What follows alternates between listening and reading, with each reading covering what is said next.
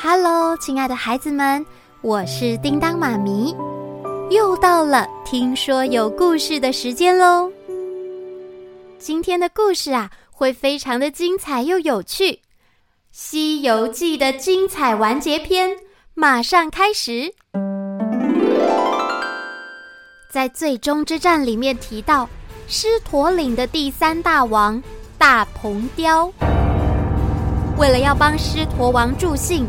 于是啊，率领众妖怪们大举入侵狮驼国。猪八戒眼看着自己的救命恩人整个家园被妖怪们毁坏，于心不忍，他就举起钉耙准备作战。可恶！你们竟然毁坏我恩人的家园！今天我老猪要和你们决战，看我的厉害！猪八戒朝着数百位妖怪冲了过去，打成了一团。在这激烈的战斗中，他看见大鹏雕得意洋洋的大笑着，周围发出许多兵器碰撞的声音，他感到身体非常的疼痛，双眼的视线也越来越模糊了。猪八戒已经没有力气再战斗下去了。哎呀呀！这么虚弱，还想跟我们斗？哼哼，唐三藏的徒弟也不过如此而已嘛！可恶！师傅，你们在哪儿啊？哎。那么现在，唐三藏一行人他们又去哪儿了呢？他们休息了一天一夜，继续赶路，要寻找猪八戒的下落。就在这时，沙悟净好像突然想到些什么，他对着大家说：“师傅，大师兄，我们干脆穿过山脚下的溪流，这样会比走山路来的安全。”哎，你说的对，这样也许能避开那三大魔头，尽快找到师弟。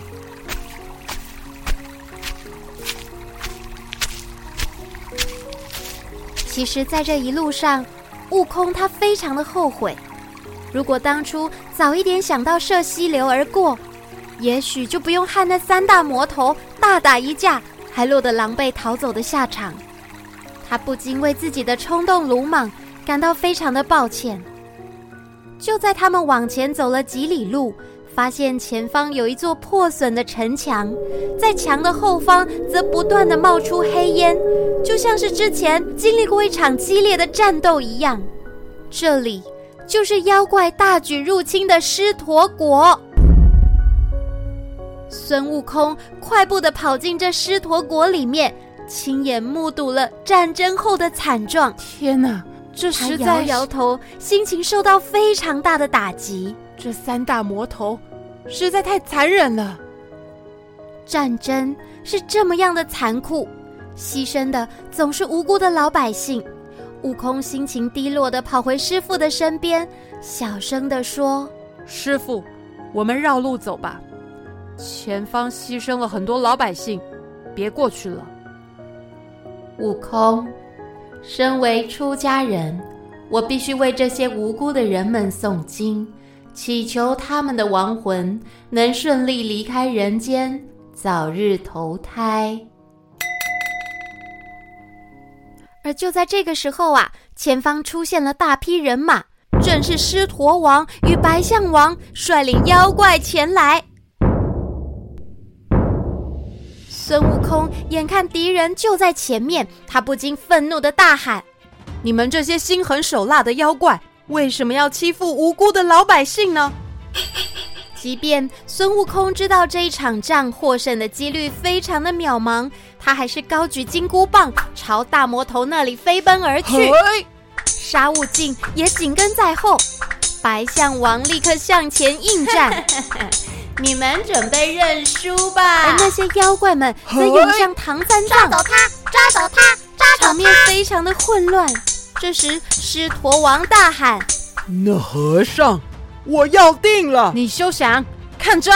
而孙悟空，他不顾师傅的安危，失去理智的与狮驼王陷入激战。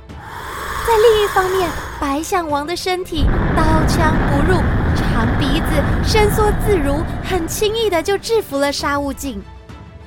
孙悟空看见自己一点胜算都没有，他急忙唤来筋斗云，想要抽身离开。正当他飞上天的时候，有一只长戟冷不防的从后方刺中他的背，身受重伤的他赶紧逃离了现场。看到孙悟空匆忙的逃跑，狮驼王他们开心的不得了。我们胜利了。战胜那个自以为是的齐天大圣孙悟空！哈哈哈哈哈！而坐着筋斗云逃走的孙悟空，他不仅身受重伤，心里面也受到很大的打击。啊！真是可恶！师傅被那三个魔头抓走，恐怕凶多吉少。两位师弟的下场应该也很惨。本以为西天就快到了，现在却无法抵达，之前的努力都白费了。悟空想要回去花果山，可是却又觉得没有办法面对猴子猴孙，连家都不敢回去。他已经不知道该何去何从。正当他烦躁的挥着拳头时，一不小心啊！就从筋斗云上摔了下来，在迷迷糊糊间，孙悟空发觉自己竟然陷在一片云雾之中，定睛一看，竟然被压在五指山下，困住孙悟空五百多年的那一座五指山。哎，我为什么会在这儿？难道说，之前去西方取经，一路斩妖除魔，风风雨雨的事情，都只是梦一场吗？这怎么可能？就在这个时候，法相庄严的如来佛从云雾中出现了。悟空，如来，我怎么又被困在这儿？你一直都在这里。不可能，我不要被压在五指山下。这里跟地狱没什么两样，心在地狱，身就在地狱。你到底在胡说什么？太深奥了，我听不懂。悟空，五百年前你被压在五指山下，心里都在想些什么？我，我，我只想着要离开这里，然后再去找你算账。那后来呢？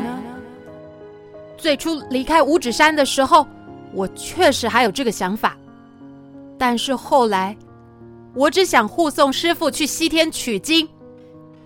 你为什么会转变念头呢？我我不知道，我只是觉得师傅一个人去取经太危险，不能放他一个人不管，我必须帮助他。就在一瞬间，孙悟空发现压在他身上的五指山突然不见了，身体顿时感到非常的轻松。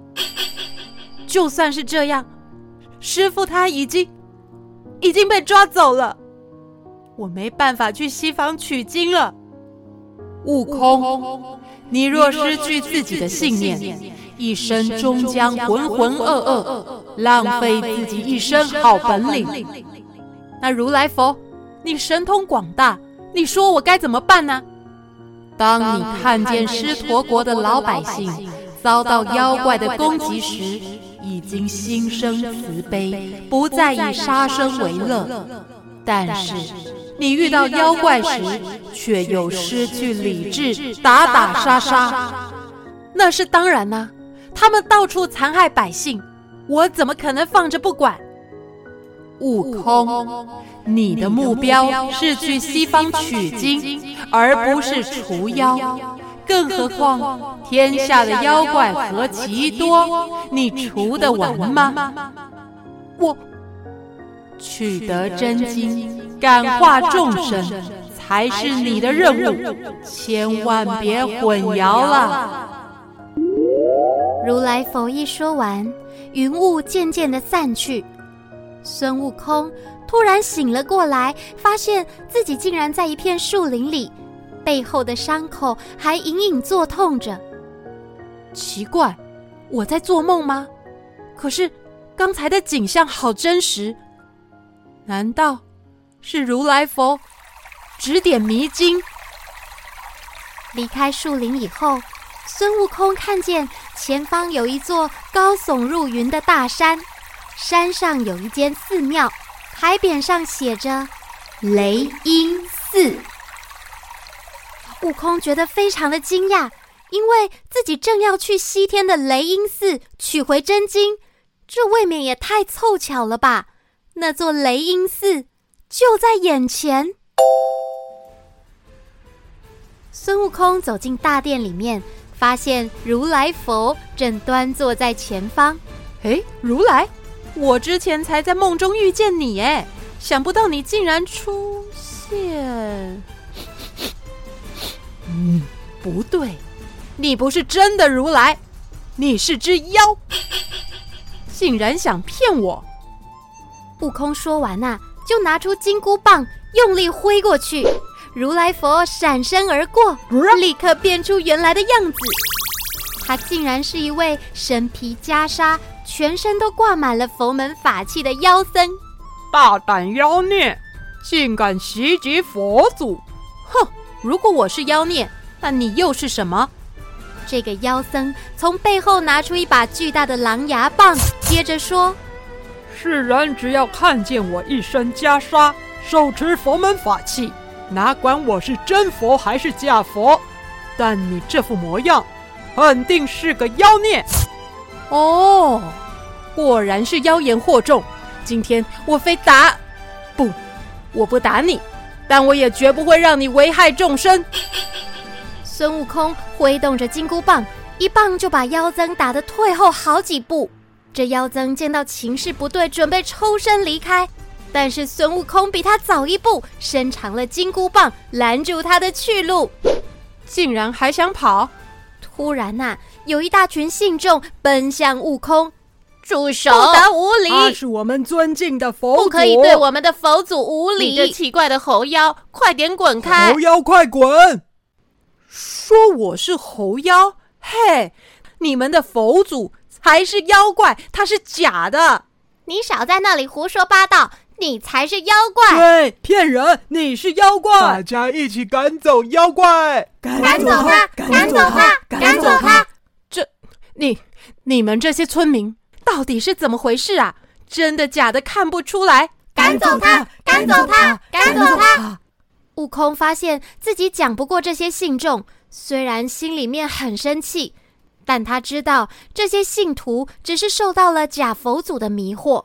所以，他对自己立下誓言：“我一定要早日取得真经，感化他们才行。”筋斗云，孙悟空再一次驾着筋斗云来到了狮驼岭，他大声的叫喊：“里头的妖怪，快放我师傅和师弟们出来！我要带着他们一起去西天取得真经。”狮驼王三兄弟一听见孙悟空前来叫阵，立刻冲了出来。大鹏雕说：“你的师父早就被我大哥生吞下肚了，没救了！”哈哈哈哈！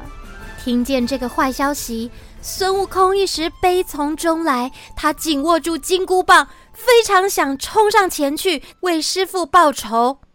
不过，他忍了下来。然后开口说：“我为师傅的事感到非常的悲痛，但我还是必须通过狮驼岭到西天取经。你们让我通过好吗？求你们了。”诶，他怎么变啦？不是要和我对打吗？狮驼王与白象王他们面对孙悟空突然软化的态度。一时之间不知道该说什么才好。就在这个时候，有一道金光从天而降，如来佛祖现身了。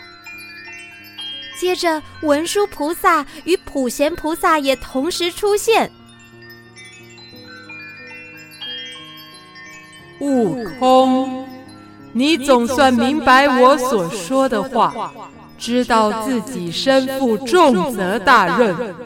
狮驼与白象分别是文殊菩萨与普贤菩萨的坐骑，因为脱缰逃跑而来到人世间兴风作浪。现在他们也该罢手了。两位菩萨分别将莲花座抛在他们的背上，狮驼王与白象王立刻变回一只青狮与一头白象。然后文殊菩萨与普贤菩萨就骑着他们离开了，而那只大鹏雕呢，他看见情势不对，也想要抽身离去，不过却被如来佛定在天空，动弹不得。嗯，啊，孙悟空，你你师父没事，他被我们藏在狮驼国那里，真的吗？太好了。我现在就去找他们。孙悟空进入山寨，救出了沙悟净，然后立刻赶到狮驼国。他看见村民和白马正在照顾受伤的猪八戒，唐三藏则对着其他人讲述佛法的奥妙。嘿，原先受创极重的狮驼国，早就恢复了原本安居乐业的景象。难道这也是孙悟空回想这一切？他这下终于明白如来的考验。原来这是抵达西天的最终考验。休息了几天以后，唐僧一行人顺利通过狮驼国，来到一座高山前。山上有一间寺庙，这正是孙悟空之前来过的雷音寺。悟空，这座宏伟的寺庙叫什么名字呢？师傅，这是雷音寺。雷音寺，那就代表我们终于抵达西天了。呃，师傅，麻烦你看清楚再说。你看，上面写着“假雷音寺”。假的？怎么会是假的呢？当然是假的，就连里头的佛祖啊。都是假的。就在通过假雷音寺的瞬间，天空又透出金光，西天就近在眼前了。他们师徒一行人历经了千辛万苦，总算即将抵达目的地。唐三藏连忙下马，跪在地上，虔心膜拜着。师傅，我们还没到，你先起来吧。哎呀，对呀，我真糊涂呢。他们发现前方有一处河流，水势非常非常的急，如果没有船的话，根本没有办法渡河。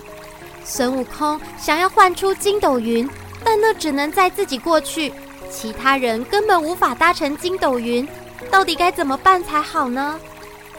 就在大家都很烦恼的时候，有一艘没有底的独木舟正向他们缓缓开来。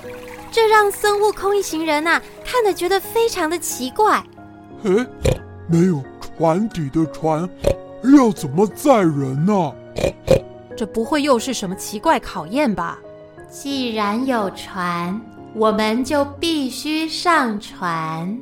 可是师傅，这船没底呀、啊，我们要坐哪？不等悟空说完，唐三藏就踏上了船，然后。整个人沉到水里面去了，师傅。师傅，然后没过多久，唐三藏的身体又忽然从水中冒了出来，动也不动，把大家给吓坏了。师傅啊，师傅，你你还好吗？孙悟空赶紧定睛一看，大家别担心，看来师傅已经脱去凡人的身份，这只是他过去的皮囊。我们赶快乘船渡河吧。孙悟空抬着受伤的猪八戒，沙悟净牵着白马，一同搭上了无底船。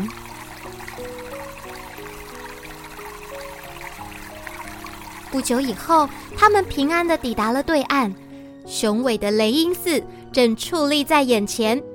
孙悟空发觉猪八戒竟然苏醒了，仿佛之前完全没有受过伤一样。师兄，谢谢你。我没事了。哎，八戒，你讲话怎么变清楚了？之前那呼噜呼噜的猪声呢？猪声？哎，哦，它消失了耶！我没有那声音了。哼，没那声音，听了还真不习惯。大师兄，你喜欢听猪叫啊？那我可以叫给你听啊！我们一起学猪叫，一起。停，够了，够了，赶快走了。神奇的事，接二连三的发生。抵达了雷音寺以后，佛门四大金刚上前迎接他们。孙悟空、猪八戒还有沙悟净走过一层又一层的阶梯，总算来到了大雄宝殿。唐三藏正在大殿前跪拜。孙悟空看到了师傅，急忙想上前去打招呼，师傅，但却被四大金刚阻挡下来。嘿，干嘛拦我啊？我只是想和师傅打声招呼而已啊。四大金刚并没有回应孙悟空，但就在这时，唐三藏对着如来佛说：“弟子从东土前来，想要取得真经回去，感化众生。你们东方的人民不敬佛法，如何能了解真经？”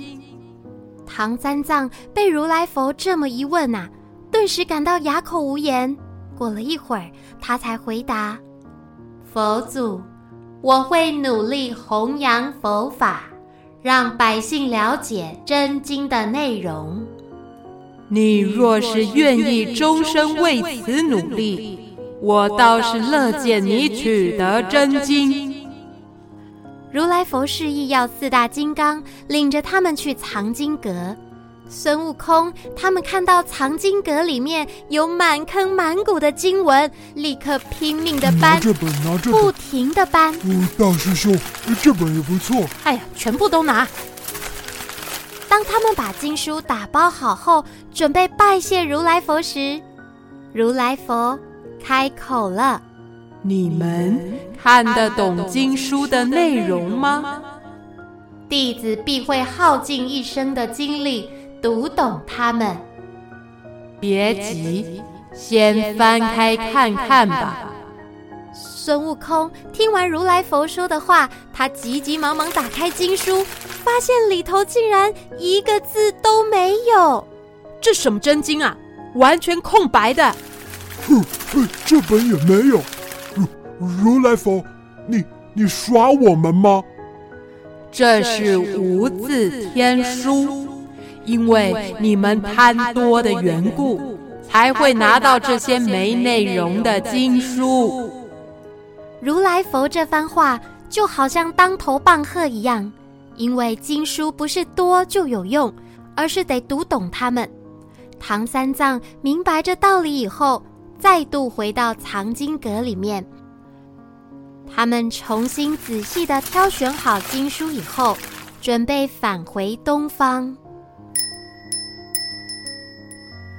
在回去以前，我们得先到假雷音寺，让那些信众得知真经的内容。哈，还要这么麻烦呢？这有什么麻烦？我们还得抬着经书送师傅回东方呢。嗯，我们不是护送他到西天取经就好了吗？你没听过送佛送上天，哪有事情做一半的？哦。我还以为任务完成以后就可以回天庭过逍遥自在的日子了。你想得美，快点搬经书。于是，这师徒一行人再次来到了假雷音寺。里头的信众看到他们，立刻大声的叫骂着：“你们想做什么？他们又来了！一群假和尚，骗子，骗子！哼！”如果我们是假和尚，难道这里就有真佛祖？你说什么？我说这里都是。好了，悟空师傅，各位虔诚的信徒，我是唐三藏，请先让我在此翻译经书，然后再向你们解说里头的内容。这些信众们好像是被唐三藏给说服了。立刻安静了下来，不再吵闹。孙悟空奔向大殿，看见之前假扮如来佛的妖僧还坐在那里。哼，你这假佛祖还不快滚！我已经讲过了，谁是假佛，谁是真佛，那要见真章才会知道。你还真是不到黄河不死心啊！那就让师傅来拆穿你的假面具。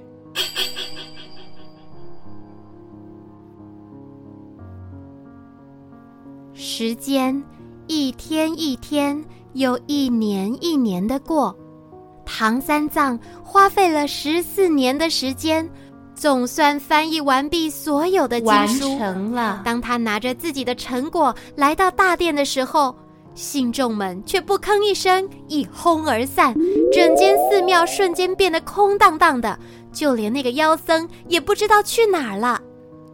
唐三藏不明白为何会变成这样，他感到非常的失望。师傅，比起取经的过程，这只是一点小挫折，不算什么，别灰心，继续加油。悟空，谢谢你。师傅啊，师父，如来佛知道师父已经完成经文的翻译，他要我们现在就过去大雄宝殿。好，我们马上出发。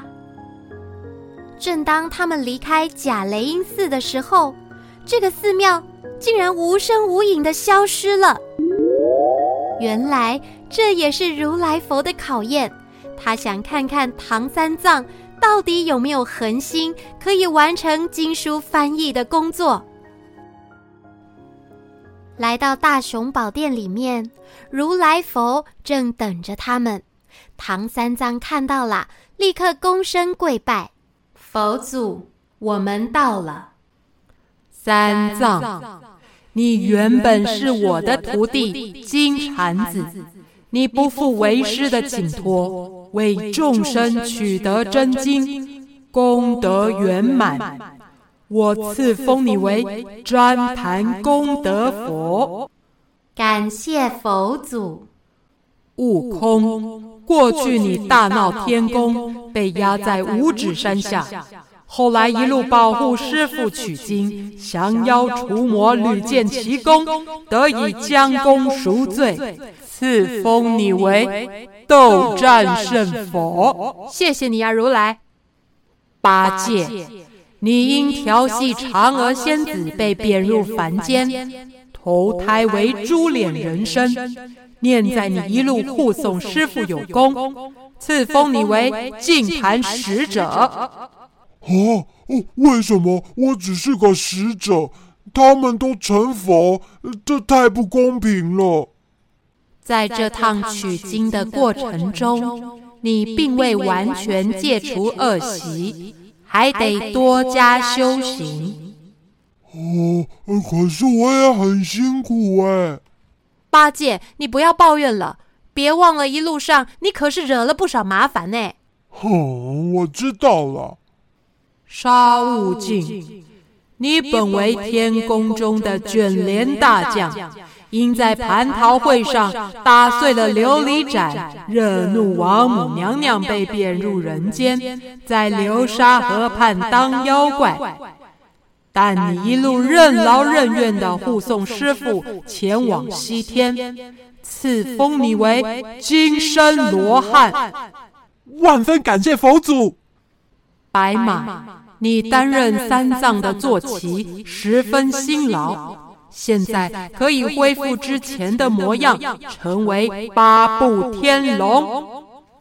唐三藏的白马高兴地扬起马蹄以后，变成一条飞龙，乘着云朵在空中不断地盘旋。而孙悟空这才发现，原本套在头上的金箍竟然悄悄地消失了。哈，太棒了！以后我再也不会头痛了。悟空。太好了，接下来没人能管你了。哦，那还得了？如果以后他又开始耍那个猴脾气，那该怎么办？哼，才不会呢！我现在已经是佛，不是猴。是佛，不是猴，好好笑哦。你说的对。好啦，亲爱的孩子们，《西游记》的大结局说完了，真的是一个圆满的结局。